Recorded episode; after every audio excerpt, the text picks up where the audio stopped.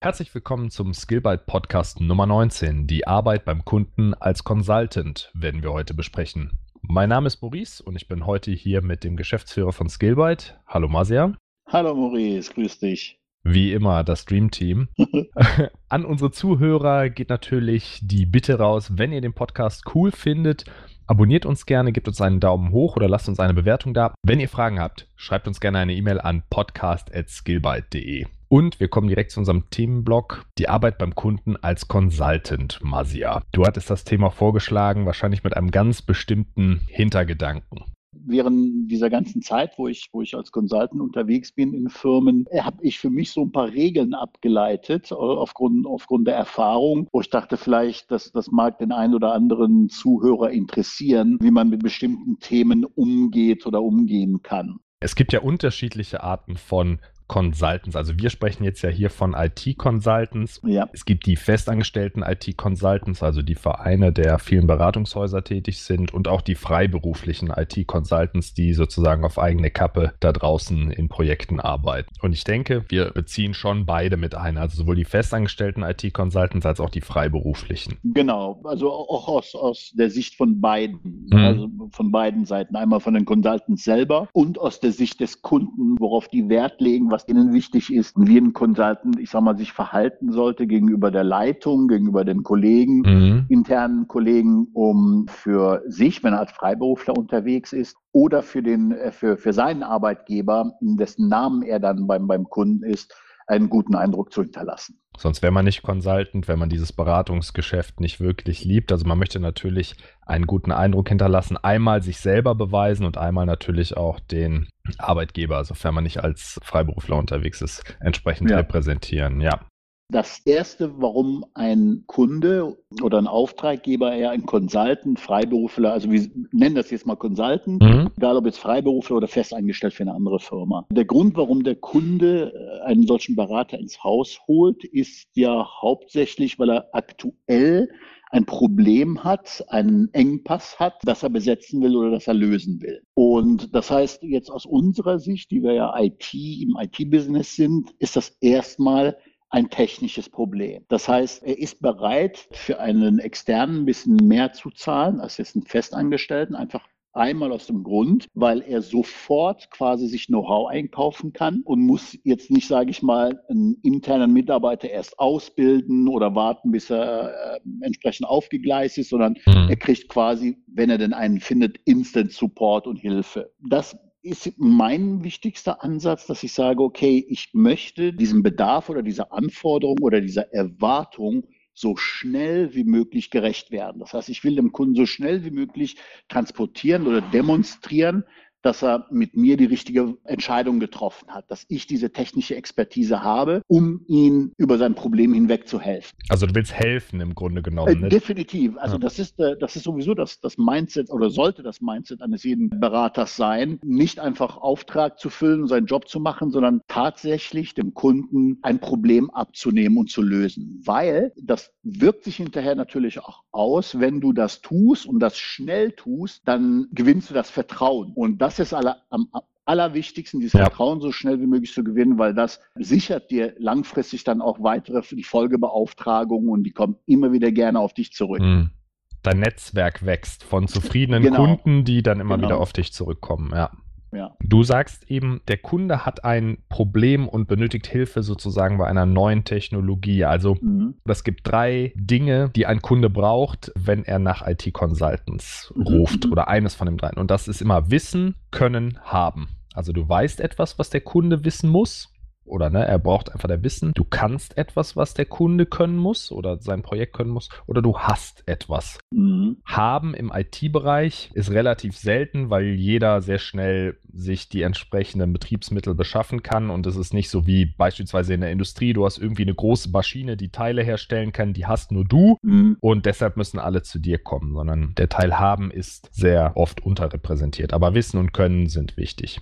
Ich hatte auch bereits Projekte, da ging es um strategische oder da wurden strategische Entscheidungen getroffen. Wir benutzen jetzt die Technologie Y. Mhm. Wir haben aber noch Altsysteme mit Technologie X. Und dann wurden externe gesucht, die halt diese Altsysteme noch betreuen, obwohl die Firma schon ganz klar eine andere Technologie benutzt hat, die intern weitergebildet ja. hat in der anderen Technologie oder einfach eine andere Zukunftsrichtung mhm. vorgegeben hat, aber gesagt hat, ja, wir haben jetzt aber Systeme, die laufen, die ähm, werden benutzt und äh, hier und da gibt es kleine Änderungen und wenn wir jetzt unser Team in eine andere Richtung entwickeln oder strategisch weg von, ähm, ich sag mal, Java hin zu Microsoft gehen oder umgekehrt, dann brauchen wir Leute, die die Altsysteme betreuen und die sich noch auskennen das wird manchmal auch gefordert. Also es geht nicht nur um neue Technologien, obwohl das natürlich in der Überzahl so ist, aber manchmal sind doch einfach aufgrund von ähm, Unternehmensentscheidungen müssen alte Systeme noch gewartet werden und dann wird man dann dafür angefragt. Eine COBOL gibt es wahrscheinlich noch unglaublich viele COBOL-Systeme, ja. wo Externe sehr gut dran verdienen, dass mhm. sie diese uralten Systeme noch weiterentwickeln und pflegen. Ja, das glaube ich schon. Genau, aber du hast schon recht. Meistens hat der Kunde, kommt mit einer gewissen Problemstellung, also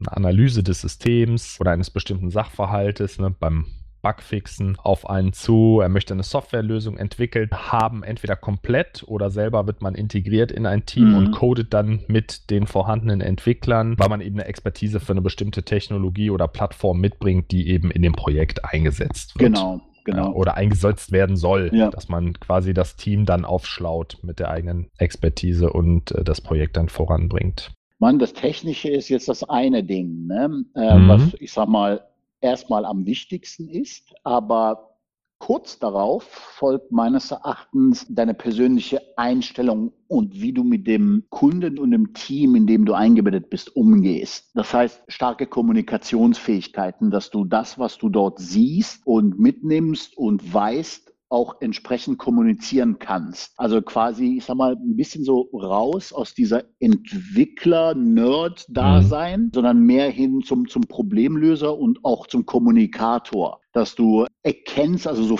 immer eine Antenne offen hast für Probleme, die auftauchen könnten oder Probleme, mhm. die du siehst, die von dem der Kunde noch gar nicht weiß, dass das ein Problem ist, dass du diese Dinge kommunizierst, vernünftig kommunizierst und versuchst, nicht nur, ich sag mal, bei der Leitung gut dazustehen und diese profilieren, sondern auch den Teammitgliedern gegenüber diese helfende Hand auszustrecken und zu unterstützen mhm. und nicht immer auf so eine besserwisserische Art, sondern auf so einer, ich sag mal, Mentoring-Art. Dieses persönliche Miteinander auch mal, also über der technischen Schiene hinaus, mal mit denen was zu unternehmen, Witzchen zu machen, mal also Socializing zu betreiben und so weiter. Das hilft ungemein, dass die Leute dich dann auch mögen, wertschätzen und zwar über das Technische hinaus. Ja, auf jeden Fall. Also niemand möchte mit jemandem zusammenarbeiten, der seltsam ist. Also Kommunikation, da, da sagst du was, das ist ein ganz entscheidender Punkt. Ich glaube, man muss auch als Externer sehr schnell ein Gespür dafür bekommen, wie so Teamdynamiken funktionieren. Ja, ja, sehr gut, ja.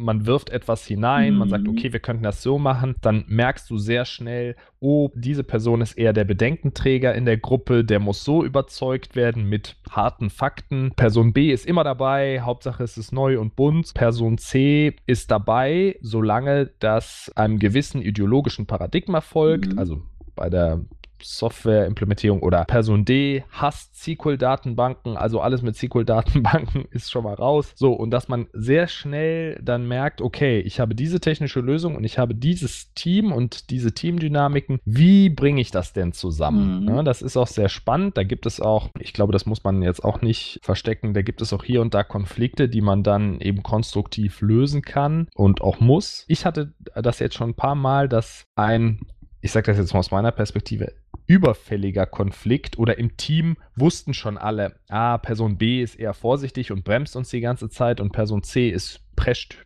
überbordend schnell nach vorne und deshalb kriegen wir die Stabilität nicht so hin, weil sie uns nicht mitnimmt. Wenn man das dann knallhart anspricht, dann gibt es erstmal so einen Schockmoment und hinterher sind einem fast die Leute dankbar, dass er sagt, na endlich hat er mal angesprochen. Der von außen kommt, sieht das auch so wie ich oder mhm. hat auch diese Dynamiken festgestellt. Und jetzt ist es mal auf dem Tisch und jetzt können wir es mal angehen. Also ganz, ganz interessante Konstellationen entstehen mhm. da. Mhm. Ja.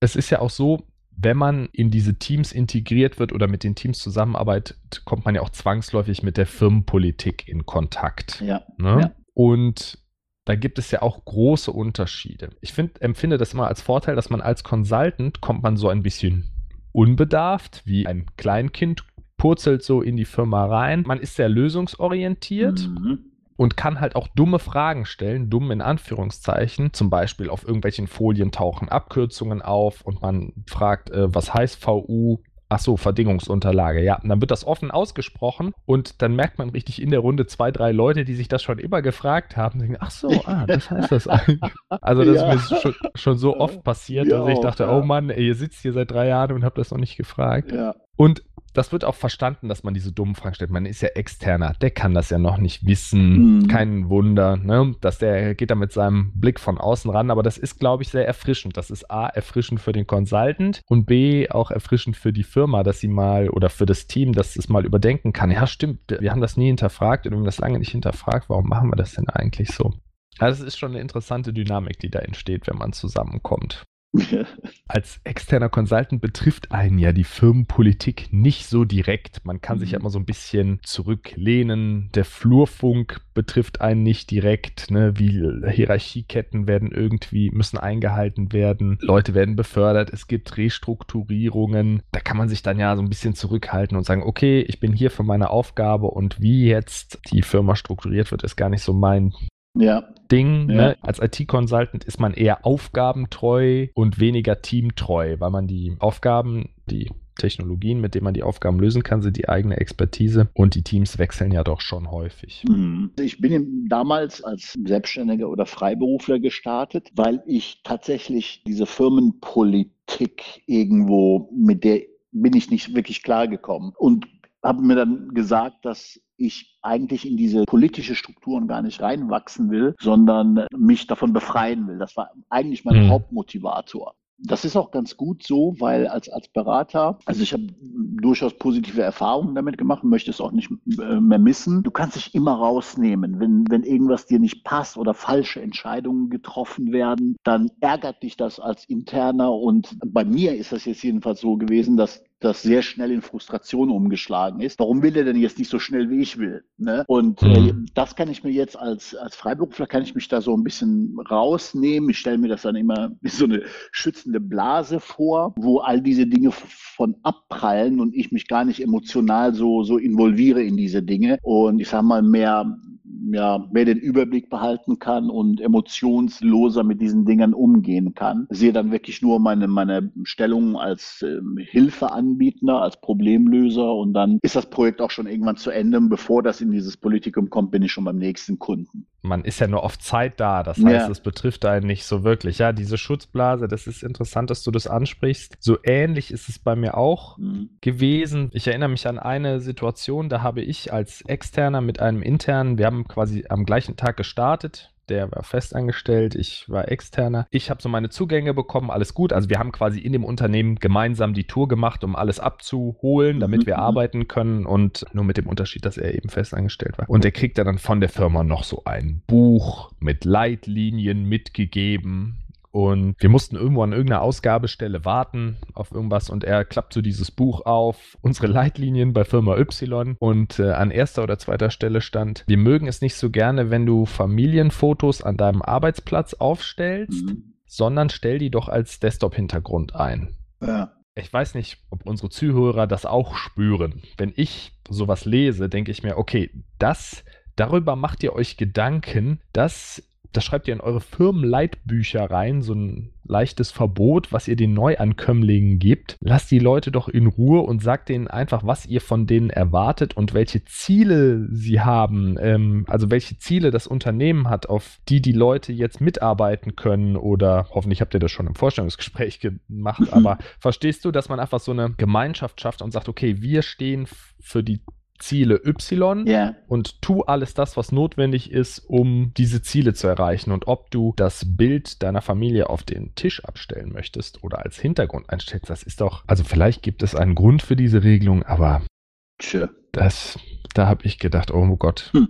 wenn ich jetzt hier fest an meinen ersten Tag hätte und festangestellt wäre, das würde mich schon würde mich schon irgendwie treffen, ja. Man muss natürlich auch sagen, als Externer ist man nicht völlig frei von dieser Firmenpolitik. Ne? Du musst schon, du willst den Kunden ja unterstützen. Manche Sachen werden eben so gemacht, wie sie gemacht werden. Und da muss man sich auch gar nicht auflehnen. Also, was sind denn so typische Sachen? Also, bestimmte Hierarchieketten einzuhalten. Ne? Mhm. Dann alle machen das. Okay, hat man jetzt auch erstmal kein Problem mit. Gewisse Prozesse einzuhalten, Freigaben einzuhalten und so weiter. Das würde ich noch sagen, das macht man einfach, weil man ja auch jetzt nicht als völliger Fremdkörper da einfallen möchte. Aber ja, man hat schon diese Blase, wie du sagst, die ist schon wichtig manchmal. Also wenn du dich mit den Kollegen, gerade wenn du länger in Projekten bist, privat und auch so ein bisschen näher kommst, ne? also man mhm. mal zusammen was trinken geht und, und auch bei den Events und so dabei ist, dann baut sich ja schon was Emotionales auf zu, zu den Kollegen und zu der Firma. Also man ist ja auch keine Maschine, also ganz geht das natürlich an einem nicht mhm. vorbei, aber dieser Gedanke, Gedanke, dass du sagst, okay, ich bin hier nicht für immer und ewig, ich bin jetzt bald weiter, wenn das Projekt zu Ende ist, dann kannst du diese Dinge mit, einfach mit ganz anderen Augen sehen, sagen wir es mal so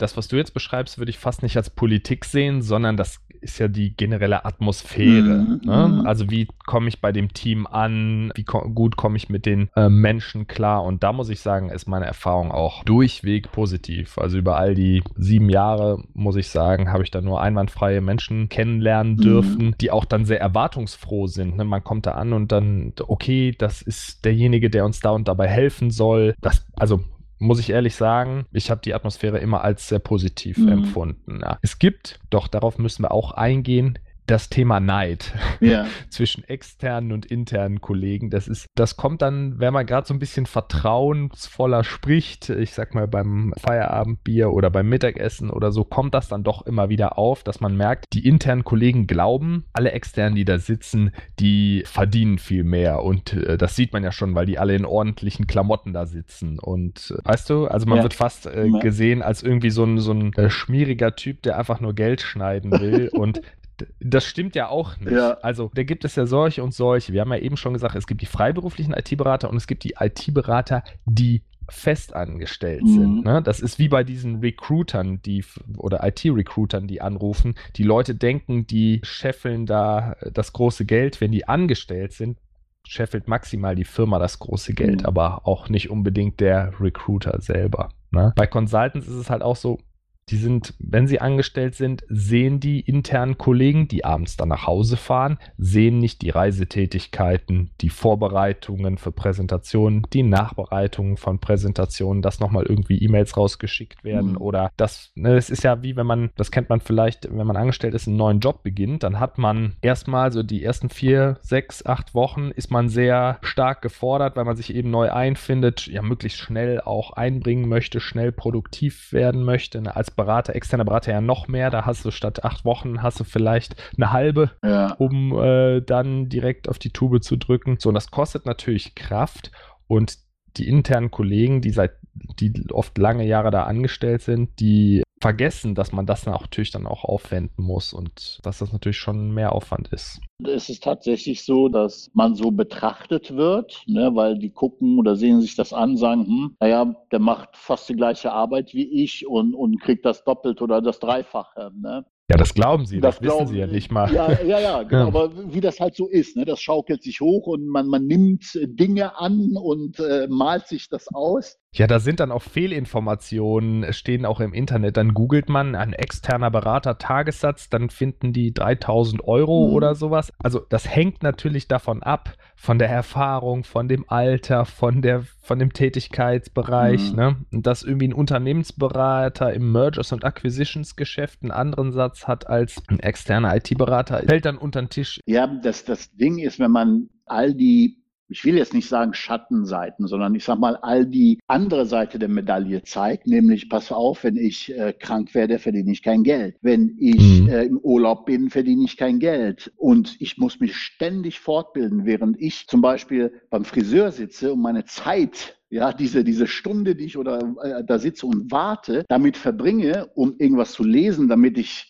anderen Beratern gegenüber einen Schritt voraus bin, indem ich einen Ticken mehr weiß oder mehr Wert für den Kunden bin, dann muss ich diese Dinge bereit sein zu leisten. Ich muss aus meiner Freizeit heraus sagen, ich streiche jetzt dies und jenes und welches und nutze das, um mich fortzubilden. Während mhm. links und rechts die Jungs von mir dann irgendwie irgendwelche Spielchen spielen, lese ich mir ein Buch durch. Und wenn du das bereit bist zu leisten oder anders, du musst erstmal bereit sein, das zu leisten, weil unterm Strich hindert denjenigen, der im Prinzip Neid entgegenbringt, ja nichts daran, das ist dann mein Spruch. Genau. Ja. Wenn mich sowas mit sowas konfrontiert werde, sage ich, es hindert dich keiner dran, jetzt hinzugehen, deinem Boss die Kündigung auf den Tisch zu legen oder morgen Freiberufler zu werden. okay, ja. okay nee, das mache ich nicht.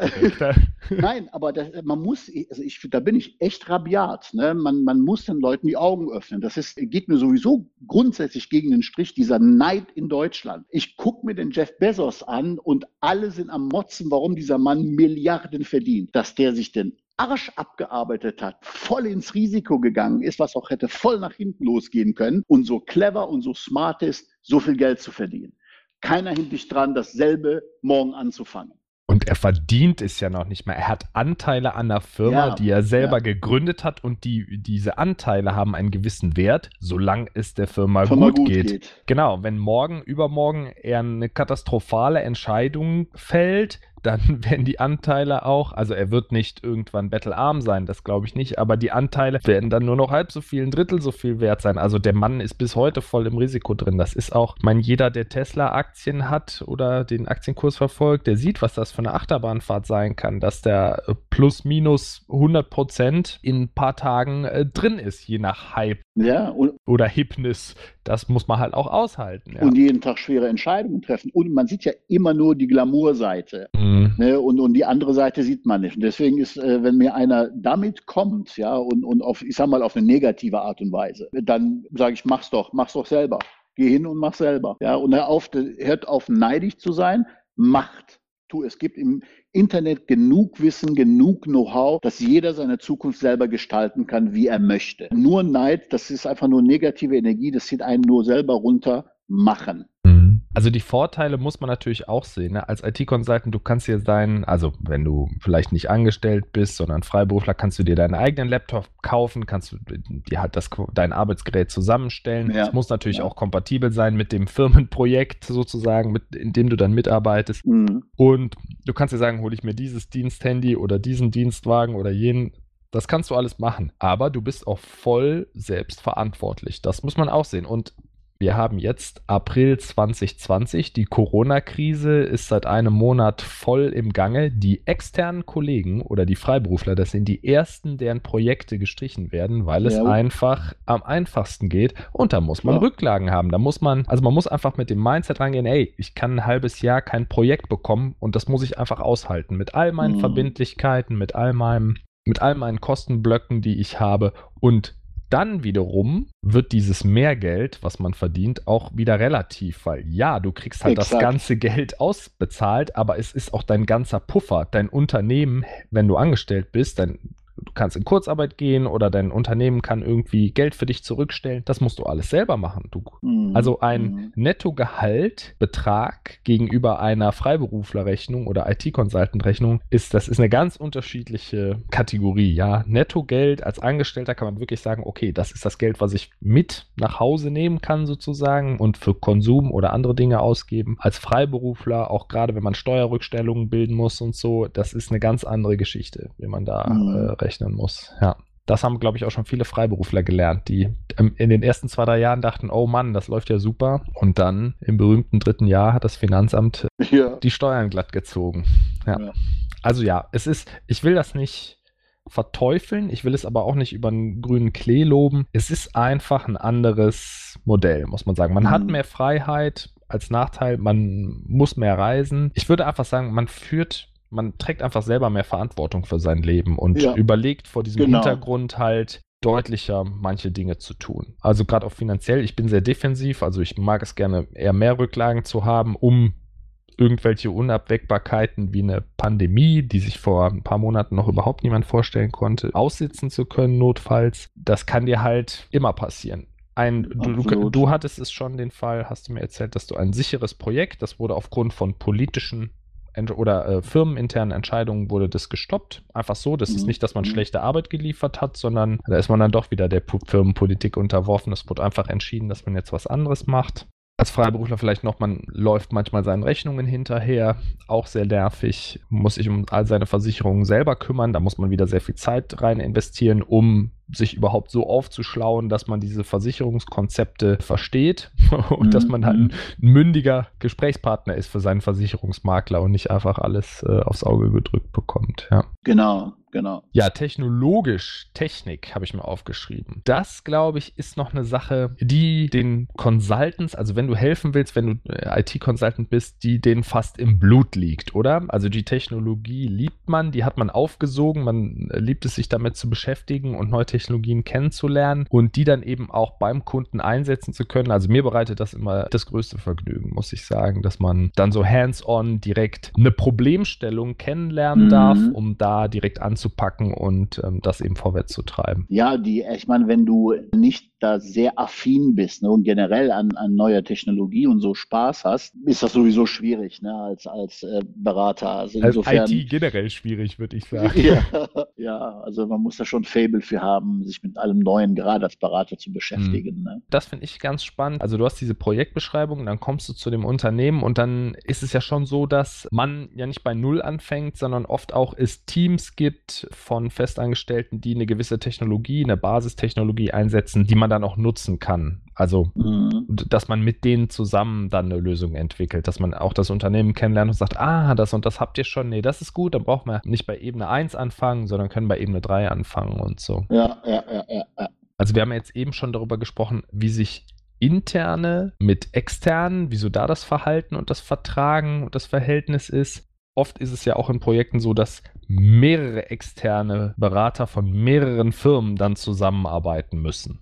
Mhm. In meiner Erfahrung nach läuft das immer sehr pragmatisch ab. Also man ist so, okay, wir sind hier zusammen, wir arbeiten für, einen Kunden, lass uns einfach da total pragmatisch jetzt hier eine Lösung finden. Und äh, da hatte ich auch noch nie Probleme mit. Nee, ich eigentlich auch nicht. Also ich sag mal, innerhalb, also sobald du vorgestellt bist und ich sag mal so eine Einweisung gehabt hast, eben das zusammen, die Zusammenarbeit mit den sowohl internen als auch anderen externen Kollegen mhm. ist eigentlich immer sehr flüssig und geschmeidig. Also ich hatte bis jetzt noch nie einen Fall gehabt, wo man sich so mit Argwohn, natürlich macht man sich Gedanken und guckt, na, was kann der, was kann der, wer hat was zu sagen, dass man versucht so ein bisschen für sich so eine Landkarte zu erstellen. Ja. Aber grundsätzlich ist das alles sehr sehr kollegial und man versucht sich gegenseitig zu helfen. Also da hatte ich bis jetzt überhaupt keine mhm. Probleme, ehrlich gesagt. Bis auf einmal, das muss ich doch unbedingt erzählen, saß bei einem Kunden beim Mittagessen, bin ich mit dem Projektleiter essen gegangen und wir haben uns dann an einen Tisch gesetzt, wo, ich, ich nenne den Namen jetzt nicht, aber ein sehr großes Beratungshaus, die Consultants von denen am Tisch saßen und der Chefarchitekt AWS, äh, der quasi die Strategie für, für Cloud entwerfen sollte, zwei, drei Sätze von sich gegeben hatten, wo ich mir gedacht habe, er hatte eigentlich Ahnung von Cloud. Das, also wirklich dieses Klischee, ne? teurer Berater, der von nichts Ahnung hat. Äh, also sowas gibt es auch, ja, darf man auch nicht verschweigen. Also es gibt auch Berater, die viel Geld verdienen und einfach gut sind in, wie soll man sagen, Rhetorik und ne? Selbstmarketing. Und da bin ich sowieso immer super sensibel und das, das erkenne ich irgendwie sofort.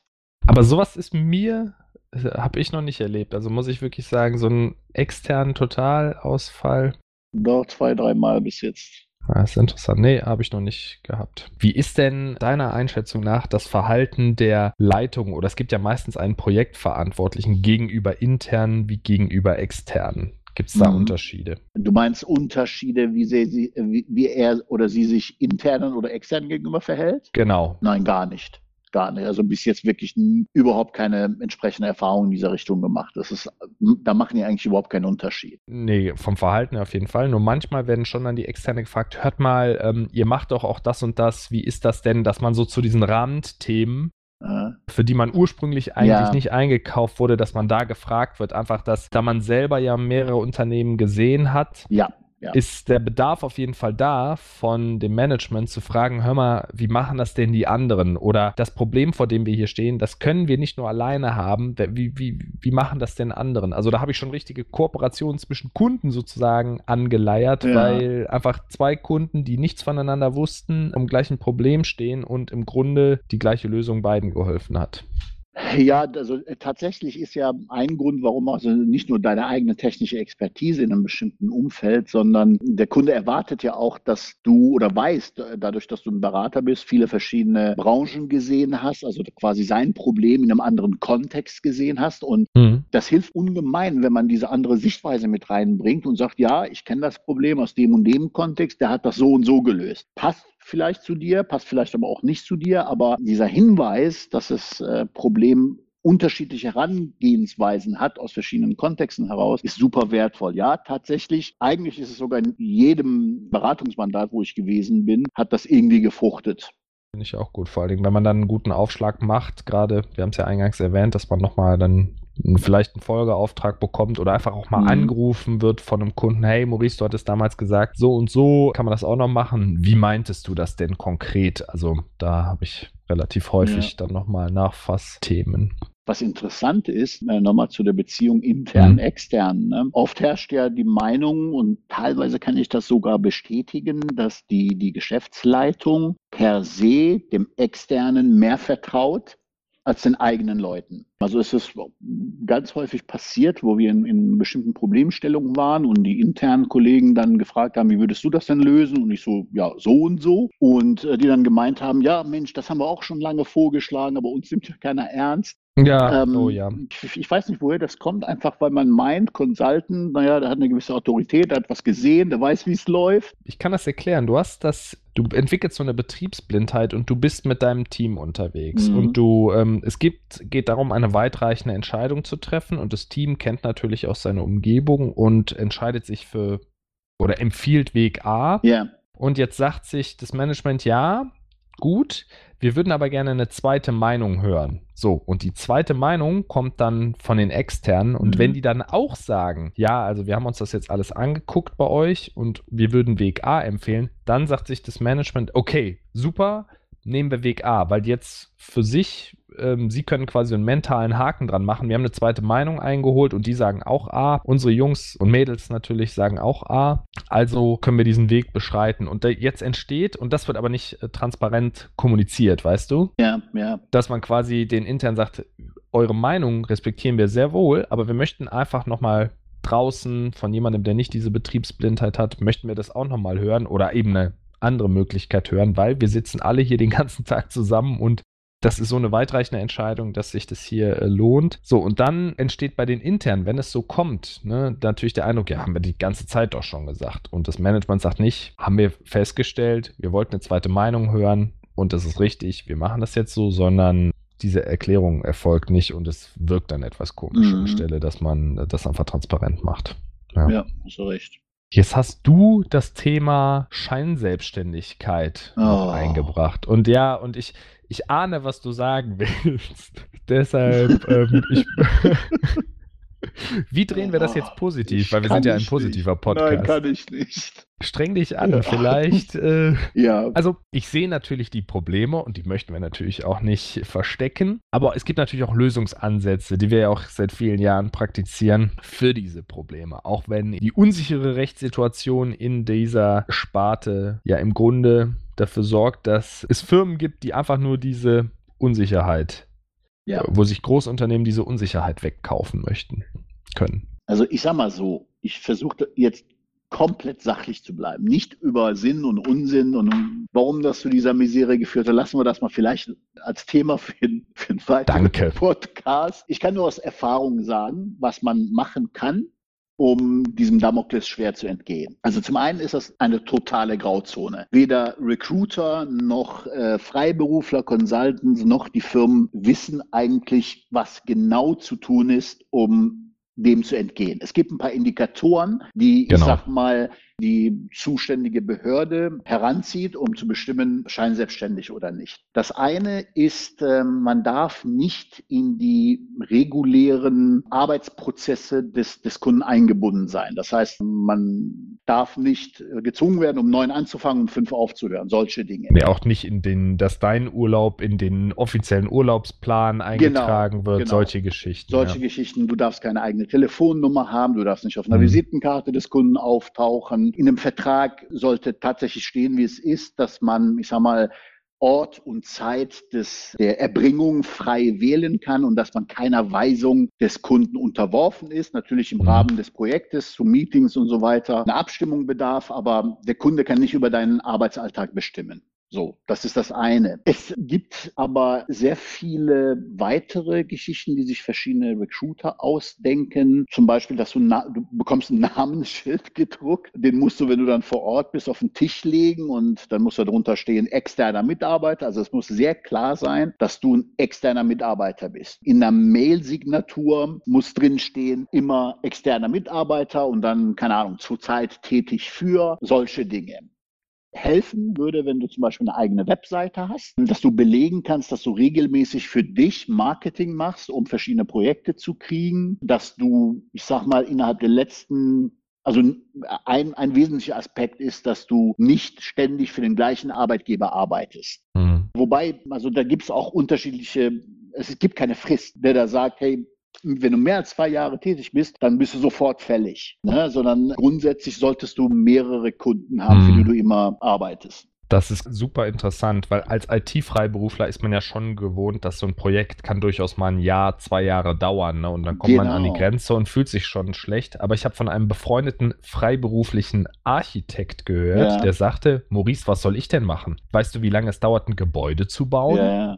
ja. ne? Also das ist, da sind fünf Jahre gar nichts sozusagen. Natürlich arbeitet er nicht ausschließlich für den Kunden. Und wenn einmal, ich weiß gar nicht genau, was er macht, aber ich sag mal, wenn die Statik berechnet ist, dann kommen immer wieder Rückfragen. Also mhm. ist immer wieder punktuell für diesen Kunden im Einsatz, um ja. gewisse Aufgaben zu übernehmen, je nach Bau Fortschritt und Planungsfortschritt, da ist das noch ein viel größeres Thema, weil einfach die Zeiträume da noch größer sind. Ja, ja, und das hat der Gesetzgeber halt null berücksichtigt. Ich glaube schon, dass das äh, positiv gedacht war, hm. damit Firmen, ich sage mal, Mitarbeiter nicht rausdrängen können und dann auf genau. Rechnung genau. weiterarbeiten lassen können, eigentlich zu dem gleichen Preis, nur mit weniger Risiko für die Firmen. Aber es gibt genug Initiativen und ich bin selber an ein, zwei beteiligt, wo wir versuchen, indem wir zu unseren Abgeordneten laufen, der unserem Kreis zuständig ist, im, im Bundestag sitzt und denen aufklären, sagen, pass mal auf, die IT-Freiberufler, die arbeiten halt sehr lange an Projekten. Wir sind Motor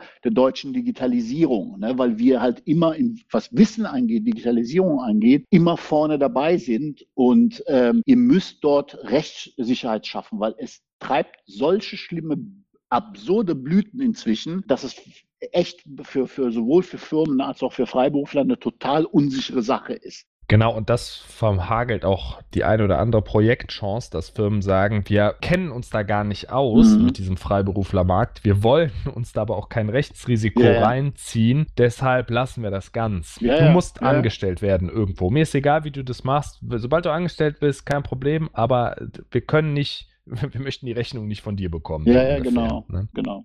Und vielleicht, genau, du hast es eben schon skizziert. Warum ist dieser Schutz vor Scheinselbstständigkeit wichtig? Es ist natürlich so, dass gerade in Branchen mit prekären Beschäftigungsverhältnissen, ich greife jetzt einfach mal die Logistik raus, ne? Yeah.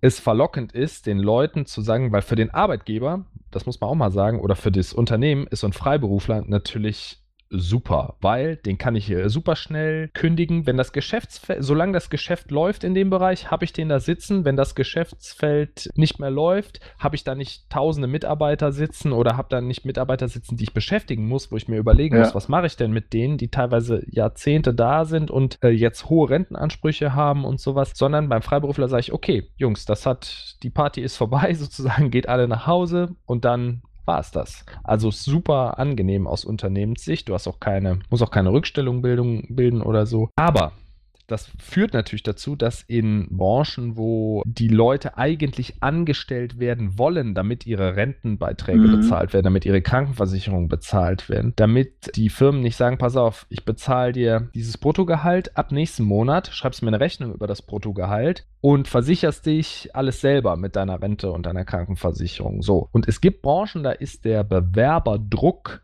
oder da kommen so viele Bewerber auf so wenige Stellen, wo die Leute das machen mhm. und die Unternehmen das quasi knallhart ausnutzen und dann die ganzen Sozialbeiträge auf Arbeitnehmer oder auf die Freiberufler, auf die Selbstständigen abwälzen und ähm, den Rechnungsbetrag quasi immer weiter absenken, um sich da A, die Flexibilität und B, nicht die Sozialkosten einzuhandeln. Ja, und das ist natürlich ja. super charmant im kapitalistischen Unternehmensbild, aber natürlich ethisch fragwürdig. Von da ist es richtig, dass es diesen Schutz gibt, aber IT-Freiberufler haben dieses Problem nicht. Die mhm. werden nicht rausgedrängt mhm. oder müssen mal sehen, wie das nach der Corona-Krise jetzt weitergeht, aber die haben tendenziell eine sehr gute Auftragslage und die benötigen diesen Schutz nicht. Aber die Großunternehmen, die sie dann beauftragen, die haben halt Angst vor dieser Scheinselbstständigkeitsregelung oder kommt irgendeiner, der klagt sich dann ein und dann äh, habe ich den doch fest angestellt und Einmal im Jahr passiert das sogar, dass das in Deutschland jemand macht, dann geht das durch die Presse und alle mhm. schreien auf, seht ihr hier, da, da ist es passiert, so mhm. ungefähr. Ne? Und da hast du vollkommen recht, dass man da eine Rechtssicherheit schaffen muss und sagen, okay, wenn der Freiberufler eine eigene Rentenversicherung hat und dargelegt ist beim Finanzamt, dass er sich scheinbar selbst versorgen kann, dann gibt es dieses Risiko bitte nicht für ähm, Auftraggeber. Ja, die, genau. Also es geht ja auch ein bisschen darum, dass du, also ein, eine Möglichkeit ist auch, dass du belegst, dass du für dein Alter vorgesorgt äh, hast, weil die haben, der Staat hat ein bisschen Sorge, dass du quasi jetzt, äh, dadurch, dass du nicht in die gesetzliche Rentenkasse einzahlst, dass du das Geld irgendwie verpulverst und äh, hinterher, wenn du im Rentenalter bist, die Hand auffällst und sagst, so jetzt hätte ich gerne Rente, obwohl ich nichts einbezahlt habe. Mhm. Das heißt, eine, eine, vernünftige Altersvorsorge, die du auch belegen kannst, stimmt die auch milde. Ich hatte schon Auftraggeber, die das eingefordert hatten. Also ich habe eine private, Renten, ja, eine private Rentenversicherung. Okay. Und dann hat ein Auftraggeber gesagt, so, Maurice, du bist Freiberufler. Damit wir dir den Auftrag geben können, musst du uns eine Bescheinigung von einer privaten Rentenversicherung äh, vorlegen, dass du rentenversichert bist. Ach komm. Äh, damit wir diesen Punkt, abhang doch, habe ich schon bekommen. Okay. Ja. Also ist ja kein Problem für mich, aber damit eben dieses Risiko nicht besteht oder damit ein Punkt weniger von dieser äh, Scheinselbstständigkeitsliste zu treffen kann. Wow. Und eigenes Telefon, also ich meine, heute hat jeder ein Handy, da willst du auch kein eigenes Telefon mehr im Unternehmen haben, sondern ne, da gibt es diese Sechs-Punkte-Liste, die steht in einem, ist glaube ich sogar im Gesetz festgehalten, diese Kriterien, sechs oder acht Kriterien, die du erfüllen musst, um als scheinselbstständig zu gelten. Mhm. Und ein eigenes Telefon an deinem Arbeitsplatz mit einer eigenen Durchwahl. Ich glaube, das ist wichtig und dass du im Telefonbuch stehst, das ist zum Beispiel ein Kriterium dafür. Mhm. Also halt mal fest zum Thema Scheinselbstständigkeit. Ich bin super stolz auf dich, dass du es nicht, dass du es objektiv dargelegt hast. Ja, es, es, ist schon sinnvoll an sich, aber vielleicht nicht für die IT-Branche oder nicht für ja, Freiberufler oder, oder Freiberuflerberufe, wo die Leute aufgrund des Einkommens sich schon tendenziell selber versorgen können. Sollte man vielleicht nochmal den Passus ergänzen, um ähm, da auch Rechtssicherheit zu schaffen, dass die Unternehmen keine Angst haben müssen. Oho, wenn ich, der Herr Meier schreibt mir ein Jahr lang eine Rechnung, macht gute Arbeit, alles gut und irgendwann steht er mit dem Anwalt hier und klagt sich ein und äh, ich muss für ein Jahr die Rentenkassenbeiträge nachzahlen mhm. oder wie auch immer. Ja. ja. hast du noch einen Punkt? Ähm, ja, äh, genau. Ein, doch ein, ein Punkt fällt mir ein und zwar habe ich letztens einen Bericht gesehen über, also es geht jetzt um das Thema Umgebung ne, und wo ich arbeite und Büros und so weiter. Es gibt ein Büro von Deloitte in Amsterdam, das nennt sich The Edge und ich bin vom Stuhl gefallen, als ich gelesen habe, wie dort im Prinzip Büros funktionieren. Das glaubst du alles nicht. Ne? Also A, alles digitalisiert, B, erzeugt das Gebäude komplett seine eigene Energie selbst. Und ein Beispiel, ne, wenn du also die haben zum Beispiel Glasscheiben, wo halt diese Solarpaneele mit drin integriert sind. Und du kannst dir aussuchen, ob du von zu Hause oder vor Ort arbeitest. Wenn du vor Ort arbeitest, bekommst du ein Elektrofahrzeug von der Firma, mhm. was du von einem eigenen Strom, was das Gebäude produziert, wieder, wieder aufladen kannst. Aber mich hat dann mehr diese, diese Digitalisierung der Büros fasziniert. Einfach weil, weil ich das krasse, komplette Gegenteil erlebt habe, letztens bei einem Kunden, wo. Die Entdigitalisierung eines Gebäudes, oder? Ja, ey, das musst ihr, müsst ihr euch unbedingt mal angucken. Ein ganz einfaches Beispiel. Ne? Wenn du in einem Raum bist und Meeting hältst. Also A, kannst du diesen Raum digital über, über, über eine App buchen. Aber das Interessante ist, äh, in dem Gebäude sind 28.000 Sensoren drin, die irgendwie alles messen. Von wie viel Klopapier gibt's noch, von wie viel Kaffee wird konsumiert. Nicht um die Leute zu tracken, sondern einfach um das, das Management komplett zu automatisieren und die Kosten zu senken. Aber worauf ich hinaus will, dieser eine Punkt, du sitzt mit vier Leuten im Büro und über die Sensoren bekommt er mit, aha, vier Leute sitzen im Büro, der ist besetzt und wenn es das nächste Meeting stattfindet mit sechs Leuten, dann ist der und der, der Raum noch frei. Und dann kannst du digital das Ding buchen, du kannst digital,